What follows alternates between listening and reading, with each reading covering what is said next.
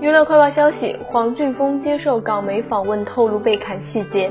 原来当日他是前往江湖猛人吴志雄所开的餐厅聚会，同场还有前 TVB 演员艾薇以及在《古惑仔》电影中饰演胶皮的朱永昌。黄俊峰表示，凶徒首先砍了他的脸，他甚至能够看到自己的皮肤掉下来，眼球也差点受伤。接着是手部跟腰部，面对凶徒的袭击，他躲避了最凶险的一刀，不然然。对方砍到他的大动脉，他当场就会离世。记者了解到，凶徒本身是有目的的行凶，但他竟然砍错人。